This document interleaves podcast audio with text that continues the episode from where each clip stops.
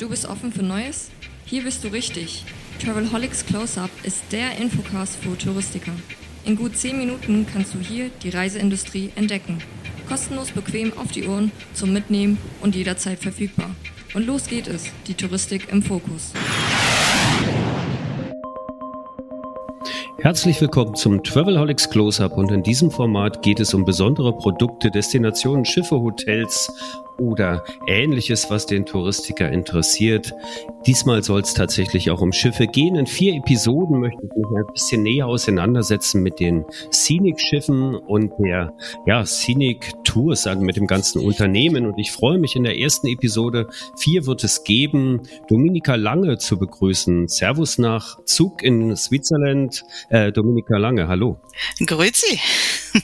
Die sind General Managerin äh, Sales und Marketing für EMEA, also Europa, Middle East und Afrika. Und Scenic ist schon was Besonderes, finde ich, denn ich habe es mir mal so ausgemalt, ein kleiner Junge sitzt da und faltet Papierschiffe und irgendwann wird der kleine Junge groß und sagt, ich hätte gern ein richtiges Schiff und irgendwann hat ein Australier sich diesen Traum wahr gemacht. Kann man das so beschreiben? Ein bisschen ist es so. Also es ist ja, wir sind ja ein eigentümergeführtes Unternehmen von Glenn Maroney äh, und er ja, man kann gar nicht unbedingt sagen, dass er diese Vision hatte, sondern er ist ja ein Australier, der, der von seinem Vater sozusagen ein Hotel äh, vermacht bekommen hat und dann ist als, als Aufgabe bekommen hat, wirklich Gäste in dieses Hotel zu bekommen. Und er hat dann äh, angefangen, wirklich in Australien Busse, also wirklich die, die, die Gäste mit Bussen in dieses Hotel zu fahren. Und daraus ist eigentlich einer der größten Busunternehmer in Australien entstanden der dann aber auch dann ein bisschen über den Tellerrand geschaut hat und dann sich doch dachte, gut, wie bekomme ich denn jetzt die Australier nach Europa und zeige ihnen dann Europa? Und hat angefangen, im Endeffekt Flussschiffe zu chartern. Äh, so war der Start und hat dann wirklich australische Gäste eben auf die europäischen Flüsse gebracht und äh, hat ihnen Europa gezeigt. Ähm, er, er ist jemand, der, man muss schon sagen, einen sehr hohen Qualitätsanspruch hat und wirklich auch hinter seiner Marke sehr steht und hat dann festgestellt, dass die Schiffe, die er gechartert hat, zum einen nicht so den Vorstellungen und Ansprüchen seiner Gäste äh, wirklich gerecht werden und hat dann entschieden, äh, Flussschiffe selber zu bauen. Und äh, das hat er mit der Marke Scenic eben begonnen. Mittlerweile äh, haben wir von der Scenic Flussschiffen 13 Stück auf den europäischen Flüssen und eben auch auf dem Mekong. Und äh, hat dann auch eine zweite Brand noch ins Leben gerufen, ähm, äh, Emerald, und hat dort auch neun Sch Flussschiffe. Ähm, ja, und dann, wie es so ist, wie sie so den Jungen vor, sich so vorgestellt haben, wollte er dann eben auch in die Hochsee einsteigen. Und das hat er dann eben auch getan mit der Scenic Eclipse, dem ersten Hochseeschiff oder eher der ersten Discovery Yacht, die er dann eben 2019 in Dienst gestellt hat. Und mittlerweile ist dieses Unternehmen auch schon über 30 Jahre alt und äh, ja, bietet eben wirklich Landtouring an, die Flussschiffe und mittlerweile fast vier Hochseeschiffe. Das ist, wollte ich gerade sagen, denn aus einem Schiff werden dann plötzlich, also wenn wir jetzt nur die Weltmeere betrachten, hm. dann nicht nur eine Scenic kommt selten allein, da kommt dann die Scenic Eclipse 1 und jetzt gerade vor vier Wochen ist die Scenic Eclipse 2 getauft worden in Spanien. Das heißt, auch das äh, geht weiter. Dazu gibt es dann noch zwei etwas kleinere Yachten, die unterwegs sind. Das heißt, es ist ein kleines Imperium entstanden, aber auf einem ganz besonderen ja, äh, Philosophie äh, Planeten irgendwie auch. Ne? Also es ist ja, also so wie ich das verstanden habe, das wusste ich gar nicht, dass er aus der aus der Busbranche mhm. kommt. Auch ein interessanter, ein interessanter Aspekt. Aber der hat ja eigentlich keinen keinen Hochsee-Background. Der, ne? Also der der baut die Kreuzfahrtschiffe dann schon äh, eigensinnig nach seinen Vorstellungen. So interpretiere ich das und so wie er es gerne haben möchte. Und was dabei rauskommt, wie unterschiedlich ist es dann eigentlich zu dem, was man kennt? Also ihm gehören die Schiffe, er konstruiert die Schiffe und wir operaten die Schiffe. Also es sind eigentlich auch schon drei, drei äh, Bestandteile, die es so selten gibt, sage ich mal, in der Kreuzfahrtbranche. Und es ist schon so, dass er diese Idee hat und auch macht. Also es ist äh, manchmal ist sogar dann äh, entsteht in diesem Prozess sehr viel. Er sagt das immer selber auch sehr gerne, dass er manchmal denkt, meine Güte, hätte ich das alles vorher gewusst, hätte ich das vielleicht gar nicht gemacht. Aber äh, eben und er hat diese Idee und er er möchte eben dieses Erlebnis seinen Gästen geben und er ihm ist wichtig, diesen Luxusgedanken mit mit Abenteuer zu verbinden und eben das auch auf die auf die sowohl auf die Flussschiffe als auch jetzt eben auf die Expeditionsjachten zu bringen. Und er möchte auch die Größe beibehalten, was eben auch nochmal so wichtig ist, weil natürlich die Schiffe jetzt nicht wie jetzt ein klassisches und selbst wenn wir von kleinen Kreuzfahrtschiffen reden, also klein sage ich bewusst, das sind äh, je nachdem, wie man es definiert, auch 1000 Gäste oder 900 Gäste. Und eben auf der Eclipse bewegen wir uns im Rahmen von 200 bis 220 Gästen maximal. Und das ist natürlich auch nochmal ein ganz großer Unterschied, äh, den wir gegenüber den anderen größeren Kreuzfahrtsgesellschaften haben. Hat dann natürlich auch einen Einfluss auf die Routen, auf die Häfen, die man anlaufen kann, Absolut. auf die Qualität an Bord sicher auch.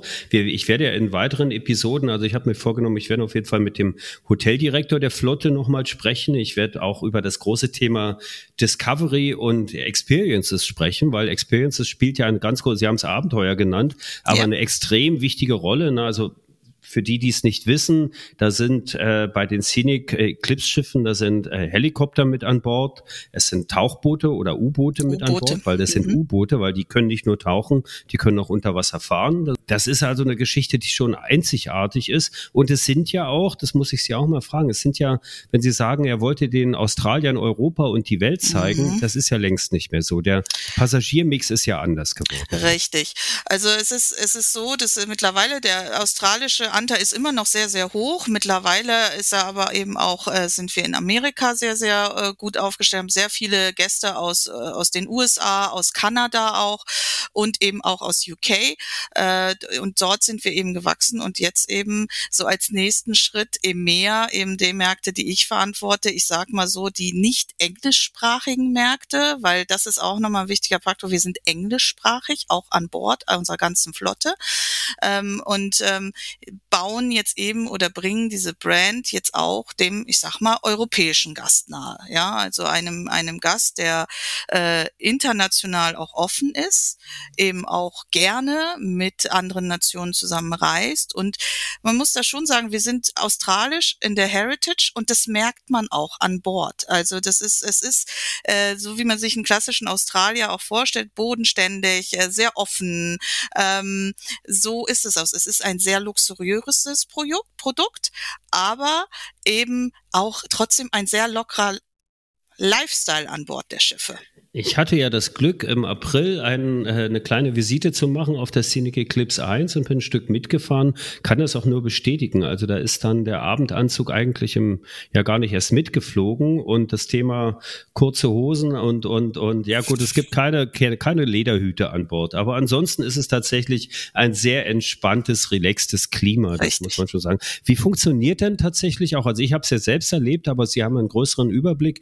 Wie funktioniert denn so das, äh, ja, das Aufeinandertreffen der unterschiedlichen Kulturen. Es gibt doch dann schon so eine Art Community Building, hatte ich das Gefühl, dass man dann irgendwann an Bord so eins ist, weil ja auch die Guides, die mit dabei sind, der Captain ist nah dran, die haben Open Bridge Policy. Das Richtig. heißt, man ist überall mit dran und, und wächst sehr schnell rein in diese Familie auf dem Schiff. Ja? Genau, es ist eben äh, die, die Größe des Schiffes gibt es schon her und natürlich die ganze Atmosphäre, die auch an Bord gelebt wird. Und es ist eben auch sehr, sehr kommunikativ. Man, man äh, man muss ja schon sagen, so ein Australier oder auch die Amerikaner sind ja natürlich von der Natur aus immer sehr, sehr neugierig und sprechen auch die anderen Gäste an. Und das, das merkt man dann auch. Und es entstehen wirklich Freundschaften, zumindest für die Länge der Reise. Äh, man tauscht sich aus, man lernt wirklich interessante Menschen kennen und es ist überhaupt nicht steif und sehr, sehr offen, was eben dazu spricht. Man hat die Bar, das ist so ein zentraler Punkt, wo man sich natürlich auch abends trifft. Man hat die Ausflüge und die Crew ist natürlich auch immer unter den Gästen, was Sie schon erwähnt haben, eben das Discovery Team. Der Kapitän ist sichtbar überall. Man hat die Open Bridge, äh, wo man einfach hingehen kann und ein kleines Pläuschchen halten kann mit dem Kapitän. Und das fördert einfach, dass am Ende der Reise äh, man sehr viele neue Freunde gewonnen hat, tatsächlich. Und, und sich äh, mit sehr, sehr vielen neue Menschen auch kennengelernt hat. Und es ist dort sehr, sehr offen, ja. Ist mir tatsächlich auch so gegangen und du sitzt dann plötzlich beim Pizzaessen mit dem First Officer und unterhältst dich über das Leben an Bord und wie das eigentlich so funktioniert. Auch eine ganz interessante Sache, dass man halt nicht so eine, so eine Zwei-Klassen-Geschichte hat und so, so, ein, so eine gated Community als Passagiere sich so fühlt wie transportiertes äh, Objekt, sondern tatsächlich man ist einfach mit im Leben, mit an Bord. Ne? Ist das dann so, wenn er jetzt die Schiffe designt, designt er dann auch die Routen mit? Hat er dann auch so Lieblingsplätze und sagt, das möchte ich den Leuten gerne zeigen? Also er ist wirklich operativ stark involviert, das muss man ganz klar sagen. Ähm, er, er designt natürlich einmal die Schiffe, wirklich, ich sag mal, er designt wirklich das alles außen, die Technik und alles, was dabei rumkommt.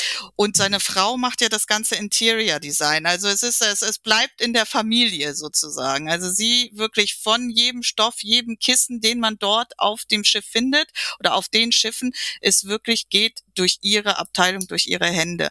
Ähm, und, und bei den Routen, äh, ja, ist er auch involviert. Äh, wir haben natürlich dort ein Team, was das auch macht und, und, und ähm, diese Routen entwickelt.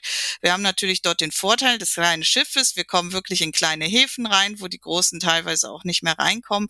Und was bei uns auch ist, wir haben nicht jetzt diese klassischen Back-to-Back-Routen, sondern es geht immer weiter. Also die Schluten, die schließen meistens aufeinander an.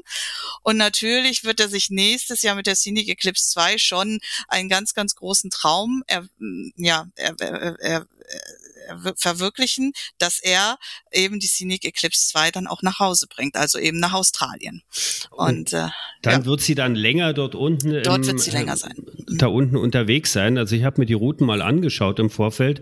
Das ist also hochspannend für Leute, die sich für ja wirklich entfernte Flecken auf der Erde interessieren und wirklich entdecken wollen. Also diese diese Subline des World's First Discovery Yard, das passt mhm. eigentlich auch hervorragend. Also man fühlt sich so ein bisschen wie äh, Herr Cook oder, oder Magellan oder so, ne? Also so bisschen, äh, bisschen Enterprise dabei. Man entdeckt Orte, wo, wo viele auf der Welt nicht mal mit dem Finger auf der Landkarte waren. Also das ist schon eine ganz faszinierende Sache. Ja, wir werden eben die Kimberleys fahren, äh, was sicherlich auch eine, äh, ich selber war noch nicht da, aber ich habe jetzt unserem Inhaber schon oft gelauscht, der dann immer sagt, dass das ist eine das ist eine wahnsinnig tolle Gegend, ganz, ganz spannend, wunderschön, äh, wirklich wahnsinnig viel zu entdecken und, und dort werden wir eben äh, recht lange sein und wir werden die Fidschis befahren und wir werden nach Bali gehen. Also also wir werden dort, wir werden Neuseeland auch dann äh, mit ins Programm aufnehmen. Also wirklich ähm, ganz, ganz tolle Flecken, die man dann entdecken kann, ja.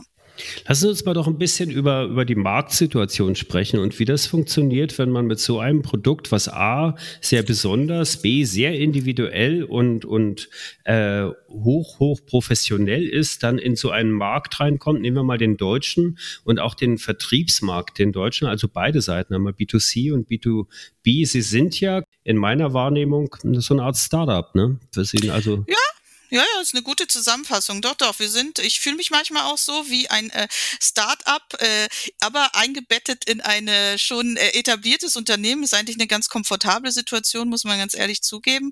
Hat aber auch so wieder so ein bisschen dieses ähm, Spannende, dass man eben auch neue Märkte aufbaut mit und mit dem Produkt. Es ist tatsächlich so. Also die Brand ist in Europa und auch in Deutschland noch nicht so bekannt. Ähm, mit der Eclipse, das, das ist schon unter, ich sag mal, den Kreuzfahrern unter uns, die ist einem schon aufgefallen, ja, einfach von der, von, vom Design des Schiffes und ähm, ist es schon ein Begriff, aber äh, wie wir jetzt mit dem, mit dem Team das jetzt wirklich aufbauen, die Brand aufbauen, die Awareness schaffen, wirklich das Know-how auch rüberbringen von diesem Produkt, ähm, sind wir wirklich absolut in den Anfängen. Also sehr, sehr gut erschlossen in den englischsprachigen Märkten, dort natürlich auch schon viele Jahre da, aber wir so wirklich eingestiegen sind wir erst so richtig mit der Scenic Eclipse. Dann muss man ehrlich sagen, kam die Pandemie ein bisschen dazwischen und jetzt sind wir wieder, geben wir eigentlich Vollgas, dass wir die Produkte in diesen Märkten wirklich bekannt machen. Ja, sowohl beide Brands, also Scenic und Emerald. Ja. Und wie ist die, wie ist die, ja sagen wir mal, die, die Rezeption, die Akzeptanz und wie, wie ist das erste Feedback sowohl im Vertrieb als auch so bei, bei äh, Passagieren, die zum ersten Mal auf dieses Schiff gehen? Das Interesse ist, ist äh, großartig, ähm, weil es ist ja immer schön, wenn man was Neues auch mal er, er entdecken kann. Und es ist natürlich äh, ein, ein Produkt, was im Luxussegment angesiedelt ist. Und tatsächlich auch so ein bisschen anders ist. Also einmal natürlich die Sprache, das, was wir schon gesagt haben, die Atmosphäre an Bord. Äh, natürlich ist es eben alles inkludiert. Es ist es wirklich, es gibt bestimmte Enrich-Elemente. Also das heißt, das sind äh, zum Beispiel Ausflüge, die man so normal nicht buchen kann. Ähm, und das sind aber, wir sehen, also wir können immer viel erzählen von dem Produkt, aber wir versuchen natürlich auch wirklich viele, ich sag mal, Agents mit an Bord zu nehmen, entweder auf Farmtrips oder auf Ship-Visits, um ihn auch wirklich, das muss man erleben. Das muss man, man muss die Atmosphäre spüren, man muss äh, sich ein bisschen angucken. Auch gerade das Design des Schiffes dr innen drin ist gar nicht, was man sich unter einem klassischen Kreuzfahrtschiff äh, vorstellt, sondern man hat eher äh, das Gefühl, wenn man reinkommt, dass man eher, ich sage jetzt mal, in so einem luxuriösen Boutique-Hotel gerade absteigt, ja? ja. Und, und man hat einen Butler-Service und es werden einem die Wünsche von den Augen. Also es ist deswegen schon äh, natürlich auch die Größe, alles, alles äh, und das muss man erklären. Man muss und alles es erklären. Ist ja, es ist ja auch sehr spannend, dass ich auf der einen Seite dieses High-End Luxury Product habe und auf der anderen Seite trotzdem diesen doch sehr Leisure Lifestyle an Bord habe. Das muss ja auch erstmal zusammenkommen, dass genau. ich natürlich äh, ein durchaus hochpreisigeres Produkt mit sehr hohen Qualitätsmerkmalen habe und auf der anderen Seite sage ich aber, es ist völlig okay, wenn du zum Mittagessen halt jetzt nicht im Anzug kommst. Ne? Also und das ist ja schon auch etwas, was wir immer mehr auch ähm, eigentlich äh, erleben, ja, dass das äh, gerade, ich sag mal, die der Kunde, der den ganzen Tag eben im Anzug beruflich unterwegs sein muss, das nicht unbedingt in den Ferien auch möchte, der dann wirklich sagt, oh, ich möchte schon diese Qualität und ich möchte den Service, aber ich möchte mich auch entspannen und ich möchte irgendwo diese Erlebnisse mit nach Hause nehmen und wirklich mit Erinnerungen nach Hause gehen, die ich so once in a lifetime irgendwie. So eine Antarktis ist natürlich, und das Schiff ist ja sehr, sehr viel äh, Monate im Jahr in der Antarktis unterwegs, ist eben auch ein Erlebnis, was du jetzt nicht unbedingt, ich sag mal, jede zwei Jahre wiederholst. Ja. Das ist, äh, Sie fassen das eigentlich super zusammen, die ganzen Geschichten, die mir da so durch den Kopf kommen. Das ist, du machst es einmal, also für eine ganz besondere Sache, und auf der anderen Seite gewöhnst du dich aber an eine Produktphilosophie, die, die vielleicht auch dem Zeitgeist, ich habe gerade erst einen Podcast mit einer Zeitgeistforscherin gemacht, entspricht, das ist stärkere Individualisierung, dass ich halt mehr äh, nicht auf die Masse gehe, sondern halt tatsächlich so mir meine eigenen Vorstellungen verwirkliche und der Traum dieses, äh, dieses Unternehmers, der erst die Busse und dann die Boote und jetzt die Schiffe hat, das geht ja halt auch immer so weiter bis, bis, in, bis ins letzte Detail, finde ich eigentlich sehr passend. Ja, und es ist auch wirklich, wenn man jetzt auch äh, Herrn und Frau Maroney an Bord mal erlebt, also das ist, sie sind ja viel auch an Bord der Schiffe, auch gerade jetzt mit der Neueinführung der Scenic Eclipse 2. Sie sind wirklich mit ihren Gästen verbunden. Wir, sie haben natürlich aus dem australischen Markt wahnsinnig viele neue Gäste. Sie kennen sie persönlich. Sie unterhalten sich mit ihnen. Sie wollen ihr Feedback haben. Sie wollen wissen, was findest du gut, was findest du nicht so gut, was können wir verbessern. Und das lassen sie eben auch immer wieder einfließen in die Entwicklung der neuen Produkte, die sie dann äh, wirklich ähm, in Dienst stellen.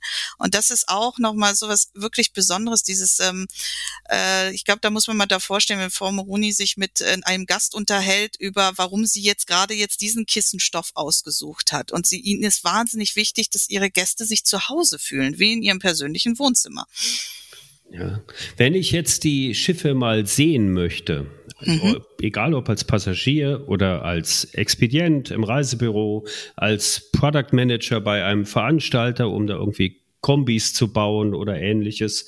Ähm, das ist ja, ja, ich werde wahrscheinlich den Link in die Shownotes dieses Podcasts packen, dass man die Routen sich ungefähr anschauen kann. Es ist unkompliziert zu sagen, ich möchte mal, äh, möchte das Schiff mal angucken oder ist es äh, großem Aufwand verbunden? Ähm, also es ist in dem Sinne, wir schauen natürlich schon, wenn wir das Schiff in Europa haben, dass wir dann eben auch Schiffsbesichtigungen anbieten können. Wir haben gerade welche eben in, in Amsterdam und in Seebrücke gehabt. Wir müssen jetzt wieder warten, bis das das Schiff aus der Arktis wiederkommt, äh, weil es eben da, also wir gucken schon immer, wir suchen das raus, wo haben wir Möglichkeiten, wo können wir die Schiffe zeigen, wo können wir Farmtrips drauf machen. Das haben wir jetzt eigentlich im letzten Jahr sehr, sehr viel gemacht, eben genau aus dem Grund. Also dort immer am besten natürlich, wir haben ja Achie Weber bei uns in Deutschland, der den Trade betreut und äh, dort kann man dann immer gucken, wo wir Möglichkeit haben. Und den Kontakt werde ich einfach mit in die Shownotes packen und dann genau. äh, können Interessierte sich gerne äh, einfach mal an Achim Weber oder an, äh, an Sie oder an das Team wenden Absolut. und dann einfach einen Kontakt herstellen. Auf jeden Fall. Haben Sie denn eigentlich jetzt von den vielen Schiffen, die es gibt, ach das muss ich noch fragen. Ein Start, ein Startup lebt ja auch immer ein bisschen davon, dass es skaliert und wird danach bewertet. Ist da jetzt das Ende irgendwann absehbar oder gibt es dann irgendwann die Scenic Eclipse 14 oder das hat er, hat er da was zu erzählt? Na, ich denke mal, äh, seine Ideen haben noch kein äh, Ende gefunden, sagen wir mal so. Aber für den Moment sind wir jetzt, ich meine, die Eclipse 2 ist gerade eingeführt worden, jetzt im August kommt äh, die Emerald Sakara äh, und jetzt haben wir im Endeffekt in sehr kurzer Zeit vier Hochseeschiffe in Dienst gestellt und äh, bieten jetzt immer wieder neue Routen an und ich denke, da müssen wir uns jetzt auch erstmal wieder ein bisschen zurecht. Äh, Haben Sie eigentlich ein Lieblingsschiff von den vielen? Also ich war jetzt, äh, ich war, äh, ich, ich finde beide, also ich, ich liebe auch die Emerald, äh, die Yachtschiffe, die kleinen, die mit den 50 Kabinen natürlich, das sind natürlich Warmwasserschiffe, das ist ein ganz absolut anderes Gefühl von, von äh, Yachting. Ähm, und ich war jetzt gerade auf der Scenic Eclipse 2, nein, ich finde es ein wunderschönes Schiff muss ich ehrlich sagen. Und ich komme ja eigentlich von den Großen. Also von daher. Okay, okay, dann ist es natürlich nochmal ein ganz anderes Erlebnis.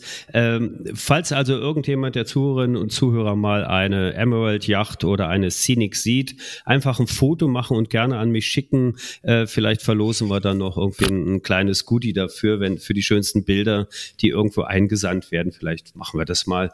Dominika Lange, ich danke Ihnen ganz herzlich für die 20 Minuten, wo wir uns mal der, dem Thema äh, Scenic annähern und uns mal ein bisschen äh, näher informieren. In der nächsten Episode werde ich äh, den Hoteldirektor der Scenic Schiffe einladen und werde mit ihm über das, und das können wir jetzt schon mal ein bisschen spoilern, das herausragende Food-Konzept sprechen. Ne?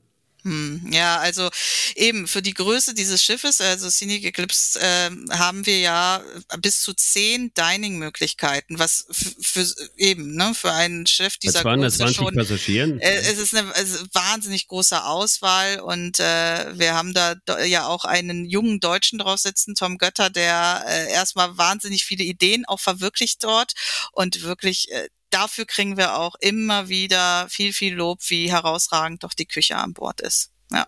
Dann freue ich mich auf die nächste Episode, wo es um Essen und Trinken geht. Ich danke Ihnen schon mal ganz herzlich, dass Sie die Zeit hatten für die, für die erste Runde im Travel Helix Close-Up zu Scenic. Das ist Dominika Lange, General Managerin Sales und Marketing EMEA. Dankeschön und auf Wiedersehen in die Schweiz. Gerne. Vielen Dank. Danke. Oh, schon zu Ende? Aber bald gibt es eine neue Episode vom Travelholics Close-Up. Abonniere einfach den Podcast, dann verpasst du nichts mehr. Und wenn du selbst mal ans Mic willst, um dein Unternehmen vorzustellen, just call Travelholics, der Podcast für Touristiker. Stay tuned.